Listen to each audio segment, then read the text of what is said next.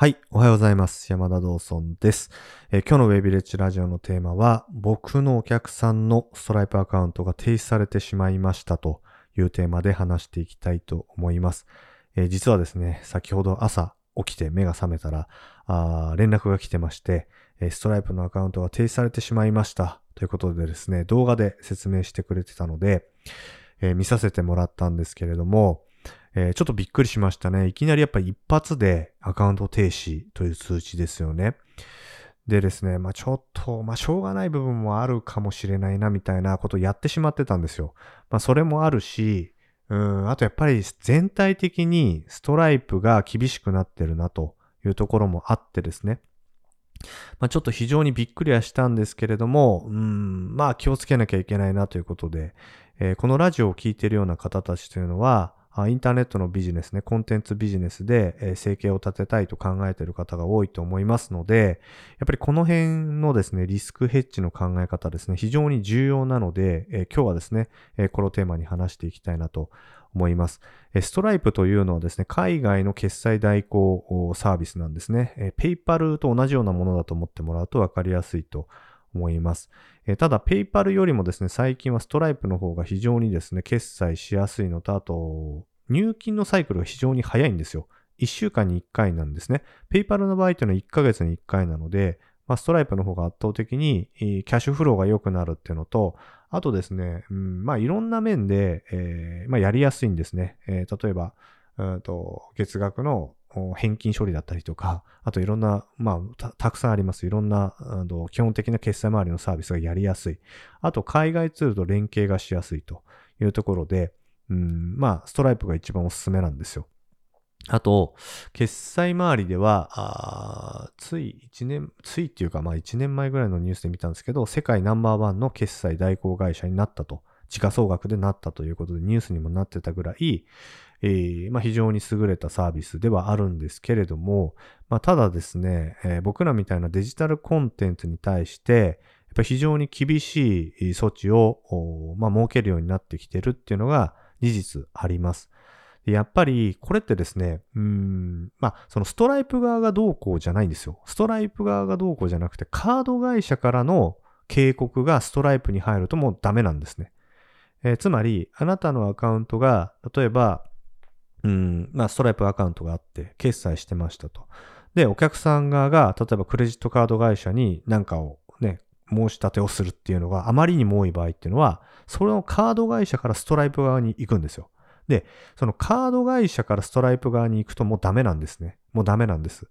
だから、あのーまあ、この辺のことをちゃんとリスクヘッジして、決済周りっていうのをやっていかないとですね、いきなり決済の受け取りがストップしてしまうとビジネスが崩壊しちゃうので、気をつけなきゃいけないですよ。で、今回僕のお客さんがやってしまったのが、その高額決済をですね、えーあの、二つ、二つ、お客さん都合で返金処理してしまったんですね。で、これは別に、えっ、と、お客さんがなんかカードをを間違えたと。だから違うカードでやっぱり決済し直してくださいみたいな内容だったらしいんですよ。だから、あの、まあ、受けたらしいんですけど、ただ、こういう返金処理っていうのはですね、あの、カード会社に通知が行くので、えーまあ、例えば何千円とかであればね、えーいいんですけど、まあ、少額であれば。ただ、何十万ってのが返金でボンボンって言ってしまうと、カード会社が、まあ、アラート警告みたいなのがまあ鳴るわけですよ。やっぱりそういうのが。すると、チェックが入ってしまうというリスクがあるので、えーまあ、それでカード会社が、あの、ストライプ側に警告を出すということが起きてしまうんですよね。なので、えー返金処理というのは基本的にはですね、振り込みでやった方がいいです。特に高額の場合は。なので、えっ、と、この辺をですね、ちょっと僕のお客さんがやってしまったんですね。しかも、高額立て続けに2個やっちゃったんですよね。で、あと、まあ、それだけじゃなくて、取引量が多分少なすぎたんですね。まだちょっとビジネス立ち上げたばっかりで、えーお客さんが大量にいる中の一部とかであればですよ。例えば、売上にの母数に対して一部とかであれば、まあまあ、まだわかんなかったんですけど、うん、その、そんなに売り上げがない中でやってしまったっていうところも多分関係してるかなとは思うんです。ちょっとわかんないですよ。これあくまで想像なんで。わかんないんですけど、まあそういうところもやってしまったというのがまず1点。で、あともう一つが、やっぱり、えー、最近こういうデジタルコンテンツ系の高額決済っていうのは、あ非常に、えー、なんか、厳しくなってるですね。なので、ここに対しては、あ振り込みとかで対応するっていうのがやった方がいい。例えばコンサルとかってなってくるとどうしても高額になるじゃないですか。20万とか30万とか。で、それをですね、クレジットカードで受けるよりも、まあ、振り込みにしてもらった方がいいと思うんですよね。あの、コンサルを受けるような方たちっていうのは基本的にはお金、現金持ってる方がほとんどなので、そういう方たちは、まあ、振り込みに誘導してですね、で、振り込みでやってもらうというふうにして、えー、例えば、うん、デジタルコンテンツの場合はあ、ストライプで受けてもいいけど、みたいにやっていった方がいいかなというふうに思いますね。でもやっぱり、こういうこともあるので、僕はやっぱサブスクビジネスを推奨してるっていうのはあるんですよ。サブスクのビジネスっていうのは言うて、まあ月額5000円とか、まあどんなに高くたって普通は1万とか2万とかじゃないですか。で、それが、えっ、ー、と、大量にお客さんがいることによってリスクヘッジができるんですね。だからもちろん、インターネットのビジネスの、まあそのマーケティングファネルと言われるものっていうのは高額決済を受けることによって成り立つビジネスモデルではあるんですけれども、やっぱり高額決済を受けるってことはその分ですね、えー、いろんなリスクが出てくるんですよ。だから、あのー、そういうところも踏まえてサブスクのビジネスっていうのを推奨してるっていうのはあるんですよね。だから、実は僕、ウェイビレッジやってるっていうのも、そういうところに背景があってですね、やっぱり、うん、まあ、いろんなこう、なんていうんですかね、えー、お客さんが、まあ、少額でもできるサービスも用意していて、まあ、だからお客さんによってこうね、えー、サブスクの商品内容っていうのを分けてるんですよ。それは、やっぱり少額で受けたい人もいるし、で、中価格帯で受けたい人もいるし、みたいな感じで、こんな感じでちゃんと分けとくことによって、えお客さんも、まあいいじゃないですか。あの、その、自分はまだこのレベルだからこのぐらいでいいや、みたいなことで、えー、低価格帯でサービスを受ける。そういう、で、サブスクで受けるみたいな。で、中価格帯で、まあ自分はちょっともっと上に行きたいから中価格帯の商品の学びをしようとかって言って中価格帯の商品を受けるみたいな感じで、やっぱコミュニティを作っておくってことが非常に重要だったのは、やっぱりこういう背景もあるんですよね。だから、低い、え、価格帯でたくさんのお客さんを、とね、つながることができていれば、あの、まあ、こういうことってないですよ。うん、だって、一人一人はそんなに高いお金払ってるわけじゃないですから、それよりも、うん、たくさんのお客さんとつながってることによって、え別にじゃあ一人が返金あったからって言って、別になんかなるかっていうことです。うん、まあ、ほぼないと。いうことですね。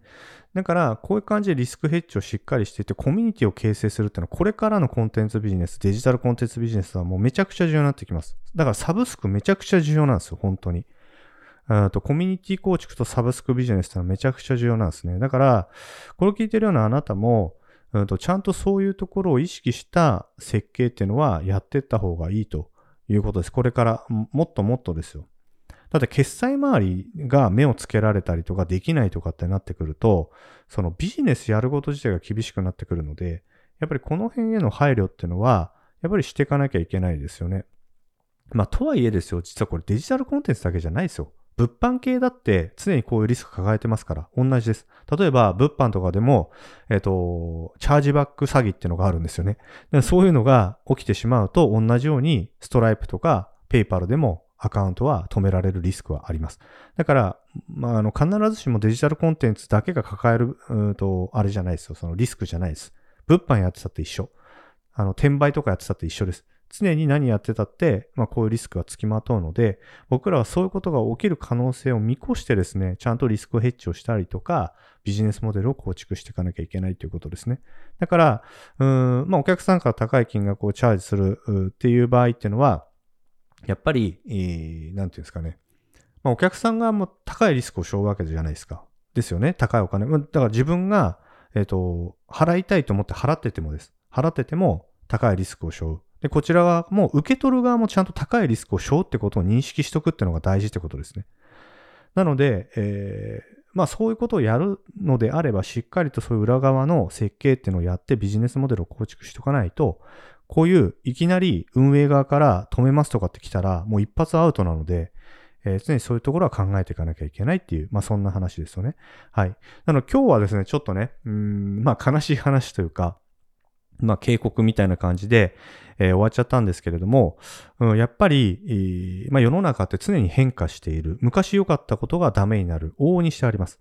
だからそういう時にいくら文句言ったってしょうがないんですよね。だからこういうことを見越して常に僕らというのはビジネスを進めていかなきゃいけない。じゃあその中で僕ら何ができるのかとの常に考えなきゃいけないということですね。だから、あのね、えー、ちゃんとビジネスモデルというのは学ばなきゃいけないですよ。だからこういうことを分かんないと、ただ儲かるみたいな、そういうところに近視眼的になって、えー、目先のキャッシュばっか追っかけて、こういうリスクのこと何も考えない。ということになってしまうと、一時的にうまくいったって、こういうことで一気に崩壊しちゃうみたいなことはやっぱあり得るということです。だから僕が何度も言ってますけど、サブスクとかコミュニティ運営を学んだ方がいいよって僕はあのウェイビレッジでそれを教えてますからね。え、低価格帯のサブスクだったりとか集客媒体、コミュニティ構築、これを教えてるんですよ、ウェイビレッジで。だこれ、これからの時代、本当これができないとダメなんですよね。だから、そういうところにまさに出てきてるんです、こういうところに。形としても出てきてますよ。僕が言ってるのは、うーん、なんか時代背景や時代の流れとも相関してるってことで、だって僕10年この変遷見てきてますから、コンテンツビジネスの。昔と変わってるんですね。だから、ただ儲かるとか、いくら儲かったとかっていう話じゃないってことです。そういう全部背景があって言ってるんですよ。コミュニティ作りましょう、サブスクビジネスやりましょうってね。っていうことですね。はい。なので、えー、まあこういうことがありましたから皆さんもね、そういうことをちゃんと意識して、えー、ビジネスモデル考えていただけたらなと思います。はい。では最後にちょっとご案内があります。僕はですね、ウェイビレッジという企業準備コミュニティを運営しております。えー、これはですね、ネット企業準備ですね。はい。ネットで起業するために必要なビジネスマインドだったりとか、今日話したようなことですよ。ビジネスモデルですよ。この辺っていうのは、あの、ちゃんと考えないと、ただ儲かるだけじゃダメです。こういうところも踏まえて僕はちゃんとしたビジネスモデルを教えてますからね。はい。で僕のお客さんの場合っていうのは、えっ、ー、と、ちょっと僕がこのね、ウェイビレッジで教えてるのとは違うビジネスモデルをやってた。まあ、だから、あのー、まあ、こういうことになっちゃったんですけど、ただ、ウェイビレッジで教えてるビジネスモデルっていうのは、初心者向けに、えー、教えてるビジネスモデルだし、あとこういうようなことが起きないようなリスクヘッジをちゃんとしたビジネスモデルを教えてます。初心者向けのね。えっと、ちょっとですね、今回の僕のお客さんがやったのは高度なマーケティングをやってしまったんですよ。それでいて、えっと、返金処理を、まあ、立て続けにしてしまったっていうところですね。だからそういうことがあったので、えー、まあ、起きてしまいましたけれども、まあ、皆さんにウェイビレッジを教えてるのは、こういうのとはまた違ったビジネスモデルです。あの、初心者向けで、こういうところが起きないようなビジネスモデルを教えてます。はい。で、あとは YouTube のことだったりとか、まあ、あとはですね、えー、最近はあれですね、えー、今度10月の、えー、1日にですね、えー、ワークショップをやろうと思ってます。ウェブマーケティングの基礎入門ってやつですね。えー、ワークショップっていうのはお客さんに実際に考えてもらったりとか手を動かしてもらう。で、一緒に学んでいくっていう、まあ1時間か1時間半ぐらいのやつをやろうと思ってるんですけど、まあライブでそういうサービスをやろうということで、今後はですね、定期的にそういうワークショップ、ライブのワークショップをウェイビレッジでやろうと思ってますので、あの、ぜひ興味ある方は説明欄ご覧になってください。はい、ということで今日は以上になります。ありがとうございます。